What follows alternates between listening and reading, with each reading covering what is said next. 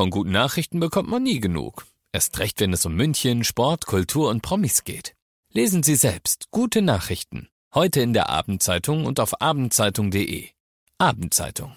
Die ist gut.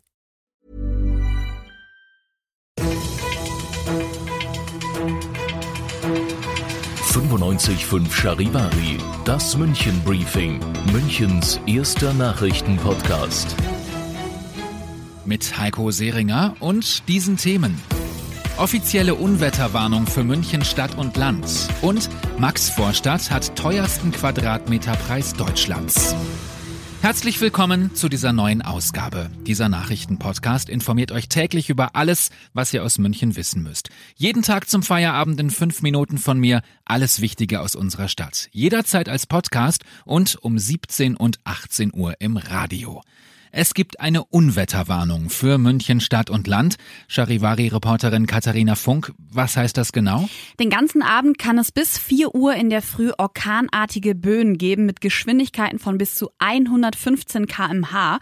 Außerdem kann es im Umland Glätte und Frost geben. Heißt das, dass äh, jetzt der Winter wiederkommt? Ja, bis zum Samstag kann es noch Schneeregenschauer geben, aber einen heftigen Wintereinbruch wird es nicht geben. Aber nass wird es bei bis zu sieben Grad und die Wetterexperten sagen, dass der Winter sich immer weiter im Jahr nach hinten verschiebt.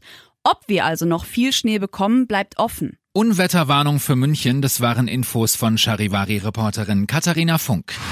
Was schätzt ihr? Wo stehen die teuersten Wohnungen in ganz Deutschland? Auf Sylt, in Grünwald?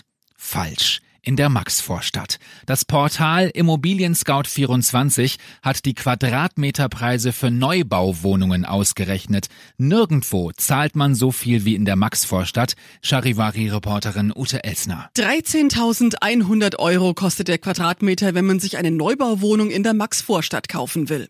So viel zahlt man an keinem einzigen Ort in Deutschland. Allein im letzten Jahr sind die Preise dort um sieben Prozent angestiegen. Das Leel und das Glockenbachviertel liegen nur knapp dahinter. Langwied ist mit 5.300 Euro am günstigsten. Wer ein Einfamilienhaus in München kaufen möchte, bekommt das nicht unter 1,5 Millionen Euro. Was gab es sonst noch heute in München Stadt und Land? Am Wochenende sind die U1 und die U2 wieder unterbrochen. Grund sind wieder die Bauarbeiten am Sendlinger Tor. Zwischen Kolumbusplatz und Hauptbahnhof fährt nur ein Pendelzug. Und der FC Bayern feiert heute 120. Geburtstag. Den ganzen Abend lang leuchtet deshalb die Allianz Arena rot-gold. Ihr seid mittendrin im München Briefing, Münchens erstem Nachrichtenpodcast. Nach den München Infos der Blick auf die wichtigsten Themen aus Deutschland und der Welt.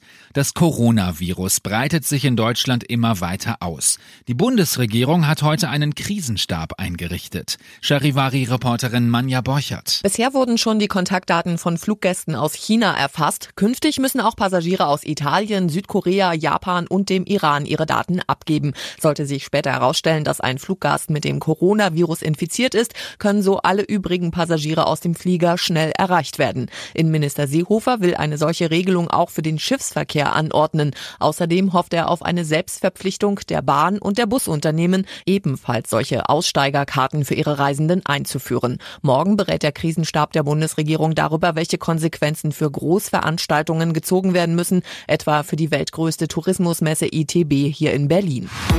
Muslimische Rechtsreferendarinnen dürfen bei ihrer Ausbildung vor Gericht kein Kopftuch tragen. Das hat das Bundesverfassungsgericht heute entschieden. Charivari-Reporterin Jasmin Becker. Generell gilt es, die weltanschaulich-religiöse Neutralität des Staates zu bewahren, auch wenn dadurch in die Glaubensfreiheit eingegriffen wird.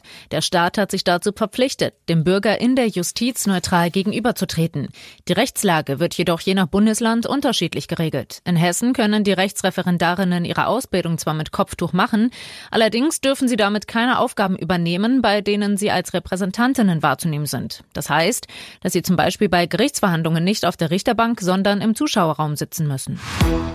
Ben Dolic. Dieser Name wird euch vermutlich nichts sagen. Ben ist 22 Jahre alt und war vorletztes Jahr der Zweitplatzierte bei The Voice of Germany. Und jetzt kommt sein großer Moment.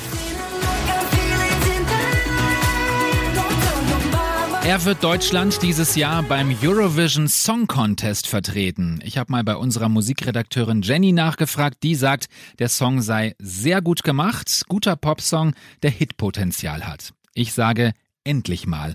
Hoffen wir, dass wir nicht wieder mit dem letzten oder vorletzten Platz nach Hause fahren, wie die letzten Male, oder?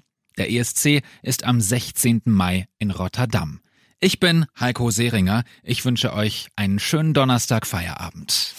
95.5 Charivari. Wir sind München. Diesen Podcast jetzt abonnieren bei Spotify, iTunes, Alexa und charivari.de. Für das tägliche München-Update zum Feierabend. Ohne Stress. Jeden Tag auf euer Handy. Planning for your next trip? Elevate your travel style with Quince. Quince has all the jet setting essentials you'll want for your next getaway, like European linen premium luggage options, buttery soft Italian leather bags, and so much more. And is all priced at 50 to 80% less than similar brands. Plus, Quince only works with factories that use safe and ethical manufacturing practices. Pack your bags with high-quality essentials you'll be wearing for vacations to come with Quince. Go to quince.com/pack for free shipping and 365-day returns.